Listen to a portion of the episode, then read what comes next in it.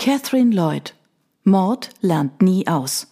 Kapitel 1 Curland Hall, England, Dezember 1820 Nach drei Jahren Ehe war Lucy, Lady Curland, die üble Laune von Sir Robert am Frühstückstisch gewohnt. Er hasste es, beim Essen zu plaudern, was für sie oft frustrierend war, da es für den anstehenden Tag viel zu bereden galt. Unglücklicherweise hatte ihr Ehemann die Angewohnheit, sich hinter seiner Zeitung zu verstecken und jeden Versuch einer Unterhaltung ihrerseits nur mit vereinzeltem Knurren zu beantworten. So war es auch an diesem Wintermorgen, allerdings hatte zur Abwechslung auch Lucy wenig Interesse, mit ihm zu sprechen. Obwohl sie tief geschlafen hatte, war sie müde und selbst ein wenig mürrisch gestimmt. Die Weihnachtszeit kam immer näher, und obwohl es nicht länger zu ihren Pflichten gehörte, sich um das Pfarrhaus und ihren Vater zu kümmern, hatte sie dennoch viel zu tun. Die Post, my Lady. Vielen Dank, Foley.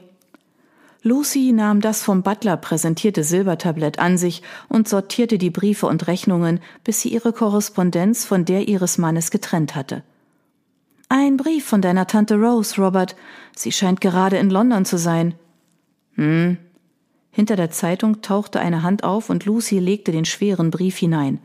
Danke dir. Lucy trommelte mit den Fingern auf dem Stapel aus Briefen herum. Sie hatte keine Lust, auch nur einen zu öffnen. Sie würde nichts anderes vorfinden als Mitleidsbekundungen zu ihrem gesundheitlichen Zustand, und daran wollte sie keinen weiteren Gedanken verschwenden. Sie wusste die Besorgnis zwar zu schätzen, aber sie wollte sich nicht noch schlechter fühlen als ohnehin schon. Sie seufzte und blickte durchs Fenster. Über dem winterlich kargen Garten des Anwesens hingen dunkle Wolken. Die Bäume waren kahl. Die wenigen Sonnenstrahlen, die es durch das Grau schafften, ließen vereinzelt die Eiskristalle an den Grashalmen glänzen. Offenbar war es auch recht windig, weshalb sie sich noch einmal überlegte, ob sie heute wirklich wie geplant ins Dorf gehen würde. Sie hatte ihrem Vater versprochen, ihn im Pfarrhaus zu besuchen, und am Nachmittag erwartete sie einige der Frauen aus dem Dorf zum Tee im Herrenhaus. Es mussten Pläne für die Festtage gemacht werden, und dafür brauchte sie die Hilfe von allen im Ort.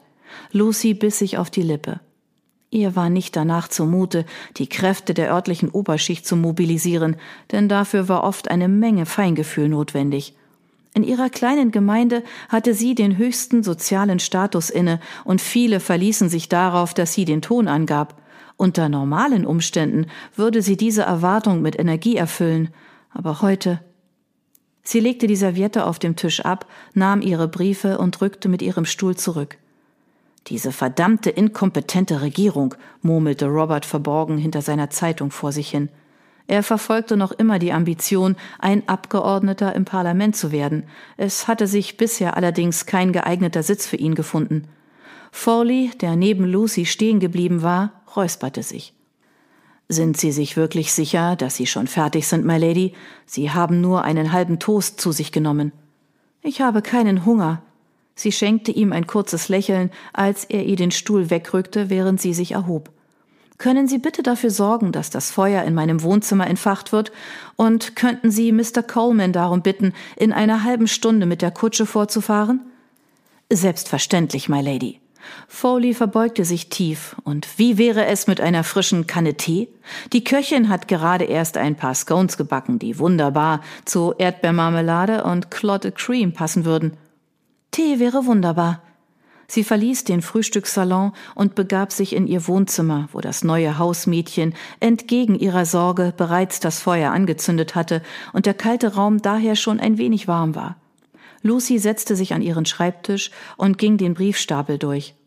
Ein Schreiben ihres Bruders Anthony, der derzeit im Ausland stationiert war, legte sie zur späteren Lektüre beiseite. Immerhin hatte er keine Ahnung, wie es ihr ergangen war. Von ihm würde sie daher zur Abwechslung von seinen Aussichten einer strahlenden Karriere im Regiment der zehnten Husaren des Prinzen von Wales lesen.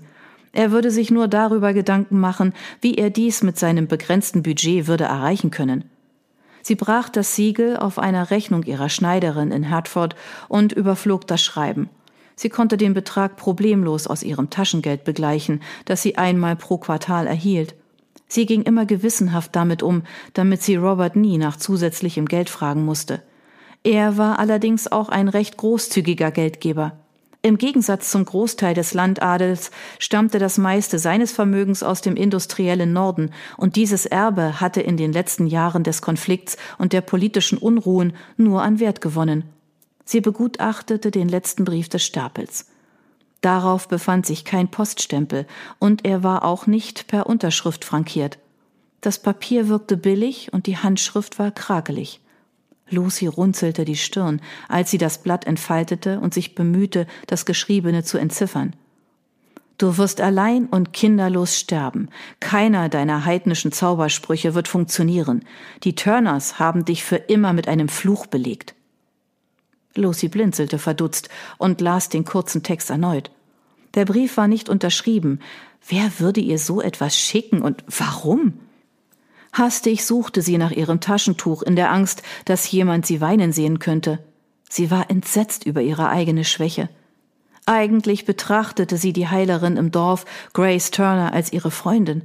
Konnte es sein, dass Grace hinter ihrem freundlichen Äußeren noch immer Lucy die Schuld für die vergangenen Ereignisse gab? Lucy zwang sich dazu, tief durchzuatmen, um sich zu beruhigen. Dieser alberne Drang, wegen jeder Kleinigkeit zu weinen, muss aufhören, sprach Lucy laut zu sich selbst. Du bist eine vom Glück begünstigte Frau, die in einem wunderschönen Haus lebt, mit einem Mann, der sie hielt inne, der nicht einmal bemerkt hat, dass du vom Frühstückstisch aufgestanden bist. Aber warum sollte er auch? Sie hatte ihn in den letzten Monaten bei jedem Versuch, mit ihr zu sprechen, nur angefahren. Kein Wunder, dass er sich hinter seiner Zeitung versteckte. Ihr Tee, my Lady. Hastig sammelte sie sich und versteckte den Brief unter dem Stapel. Vielen Dank, Foley. Und die Kutsche wird Sie um elf erwarten, wenn es Ihnen genehm ist. Das passt wunderbar. Sie hielt ihr freundliches Lächeln aufrecht, bis der Butler wieder verschwunden war. Dann widmete sie sich ihrem Tagesplan und las nach, welche Aufgaben heute noch anstanden. Sie würde sich mit der Köchin und der neuen Haushälterin Mrs. Cooper unterhalten und dann nach oben gehen, um sich wärmere Kleidung anzuziehen. Es war nicht ihre Art, trübsalblasend herumzusitzen, außerdem gab es viel zu tun. Ihre Zwillingsbrüder würden Ende der Woche aus der Schule zurückkehren, was wahrscheinlich auch der Grund war, warum ihr Vater sie so dringend sprechen wollte. Ihre Brüder beschäftigt zu halten und anderen zu helfen, würde immerhin bewirken, dass Lucy sich zur Abwechslung wie ein nützliches Mitglied der Gesellschaft fühlen würde. Sir Robert? Was gibt es, Foley? Major Sir Robert Curland ließ seine Zeitung sinken und blickte seinen alten Butler an, der ihn seinerseits ungehalten ansah. Wünschen Sie, dass ich damit beginne, den Tisch abzudecken? Mit einem Seufzen faltete Robert die Zeitung und sah sich im Frühstückszimmer um. Wo zum Teufel ist Lady Curland? Sie hat sich vor etwa einer Viertelstunde vom Tisch verabschiedet, Sir. Foleys anklagender Blick wurde noch eine Spur intensiver. Sie hat kaum einen Bissen gegessen. Wer sind Sie? Ihre Krankenschwester?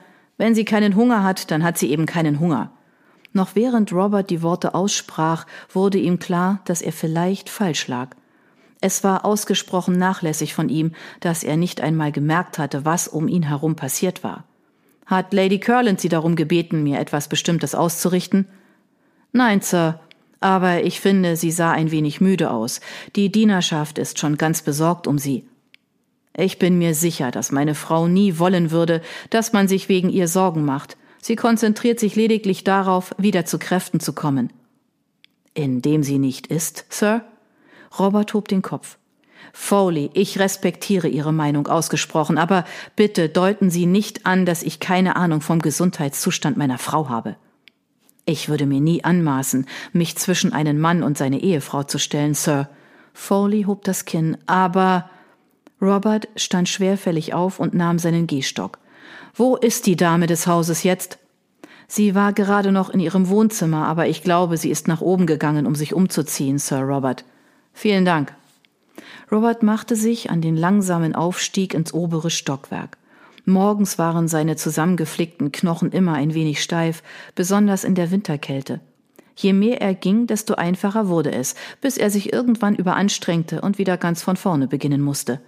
Immerhin konnte er inzwischen wieder reiten, auch wenn die Angst noch immer jedes Mal als bitterer Beigeschmack zu spüren war, wenn er sich auf einen Pferderücken schwang.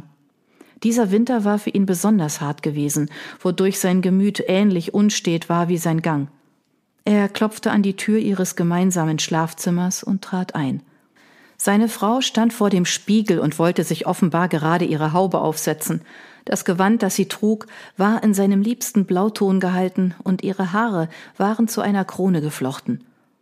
Ich dachte, Dr. Fletcher hätte dich angewiesen, dich auszuruhen. Er sagte, ich solle mich ausruhen, wenn ich mich müde fühle. Sie sah ihn nicht direkt an, da sie sich darauf konzentrierte, die Schnüre der Haube zuzubinden. Es geht mir ausgezeichnet. Du siehst müde aus. Sie wandte sich ihm zu und gestattete ihm, ihr beim Anziehen ihrer Pellis zur Hand zu gehen. Ich gehe ins Dorf, um mit meinem Vater zu sprechen. Ich bin heute Mittag wieder zurück. Sie nahm ihre Handschuhe und ihren Korb. Kann ich sonst noch etwas für dich tun? Er blickte sie ungehalten an. Vielleicht mir ein bisschen mehr als nur einen Moment deiner Zeit zu schenken? Ich habe eine halbe Stunde mit dir am Frühstückstisch verbracht, und du hast meine Anwesenheit kaum bemerkt. Ich Verdammt nochmal, Lucy. Ich habe gelesen und die Zeit vergessen und, und jetzt muss ich mich auf den Weg machen. Sicherlich willst du nicht, dass ich das Pferd bei diesem Wetter draußen herumstehen lasse, oder? Das Lächeln, das sie ihm schenkte, erreichte ihre Augen nicht. Sophia kommt vorbei, um Anna im Pfarrhaus zu besuchen und über die Weihnachtsfeiertage zu sprechen. Sie und Andrew sind aus London zurückgekehrt? Ja, und sie werden die Feiertage gemeinsam mit uns feiern. Sie zögerte. Ich glaube, ich habe dich deswegen im September gefragt. Und seitdem ist viel passiert, so dass ich es vergessen habe, erwiderte Robert. Ich freue mich schon darauf, die beiden wiederzusehen. Ich auch. Lucy strich ihre Kleider glatt. Ich muss los. Bist du sicher, dass ich dich nicht begleiten soll? fragte Robert, um einen weiteren Versuch der Wiedergutmachung zu starten. Ich muss deinem Vater noch ein Buch zurückgeben. Ich könnte es für dich mitnehmen. Oder ich könnte mich mit dir am Pfarrhaus treffen, nachdem ich mich mit Dermot unterhalten habe. Sie nickte und zog sich die Handschuhe an. Ich bin mir sicher, dass mein Vater sich sehr freuen würde, dich zu sehen. Er verneigte sich, trat einen Schritt zurück, öffnete die Tür und ließ sie aus dem Raum gleiten. Sobald sie auf der Treppe nach unten verschwunden war, richtete er seinen Blick gen Himmel.